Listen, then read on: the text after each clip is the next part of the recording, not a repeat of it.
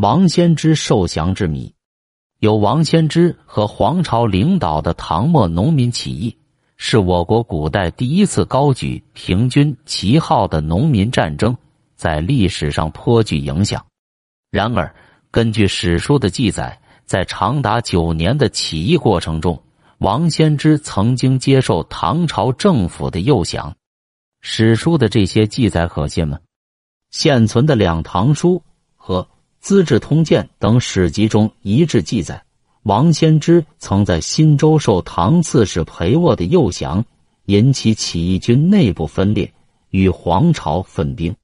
后来，他又在安州受唐监军杨复光的诱降，派遣上军长等人出使长安奉表请降，遭到唐招讨使宋威的截杀。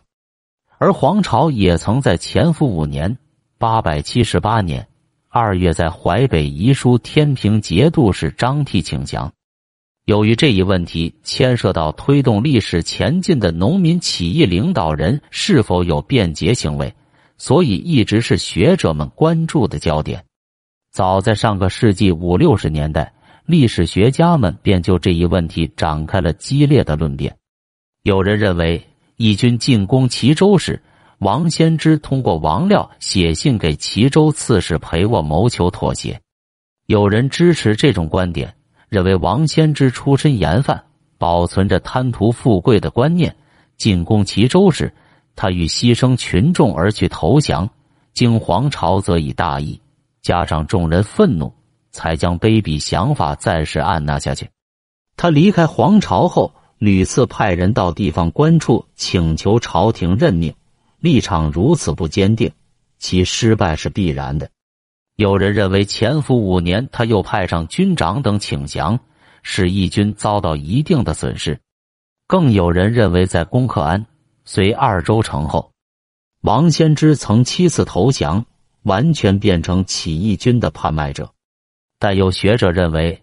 史籍所记载的王先知和黄巢事迹，不仅各书所载各有矛盾和错误，就是同一本书中的记传之间也不尽相同。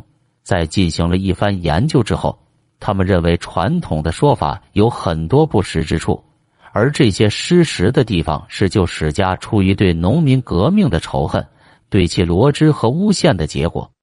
他们提出，第一，关于潜伏三年。八百七十六年十二月，王先知在齐州受刺史裴沃诱降，引起王先知和黄巢的冲突，从此二人分开作战的记载是失实的。因为早在前伏三年九月，起义军攻占汝州之后，王先知和黄巢就已经分道活动了。王先知攻占齐州时，黄巢并不在场。第二，齐州招降起义军一事。并非王先知妥协动摇，而是唐政府招降一因一谋的结果。有潜伏三年九月已有西宗讨草贼诏为证。第三，王先知进军齐州的时间是在潜伏四年秋，而《资治通鉴》《平朝世纪考》等史书虚造王先知于潜伏三年冬在齐州受敌诱降，是混淆了年代。第四。起义军攻齐州时，被起义军俘虏的汝州刺史王亮，曾经为王先知致书陪卧约降，并作为王先知投降的牵线人，这件事也是不可信的。因为王廖当时是否在起义军中，还是一个问题。持这种观点者认为，在《新唐书》《通鉴》等史书中写的那么重大的王先知投降事件。在《旧唐书》中却没有只字记载，很有可能是唐末五代后宋人夸大铺演而成的。王先之功父颍诸州时，杨复光派人说降，这是事实。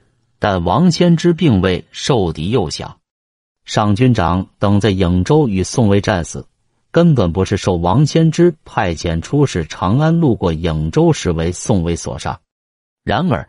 一些人不同意以上学者的观点，并且从分析史料入手，对这些看法进行了反驳。针对前面所罗列的这些观点，他们指出：首先，就《唐书·黄巢传》将王先知和黄巢的活动完全分开叙述，根本没有提他们合兵攻打汝州的事。既然没有提合兵攻汝州，又如何断言攻克汝州后两人分道作战？关于讨草贼诏这一证据，他们指出这一诏书并非发布于乾伏三年九月已有，而是乾伏四年三月发布的。支持王。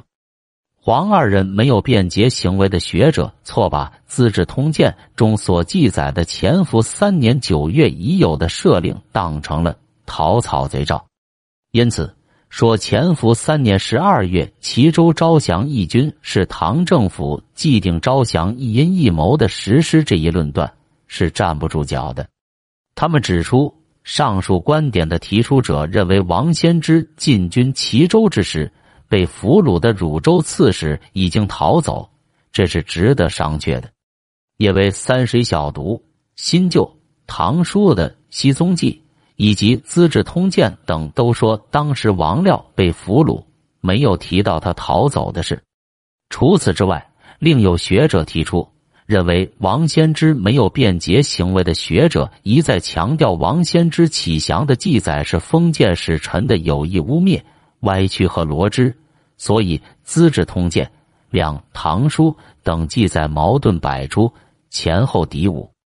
这一观点也是不科学的，因为现代学者的立场和司马光、欧阳、一修、宋祁的立场是完全相反的，两者衡量事物的尺度并不一致。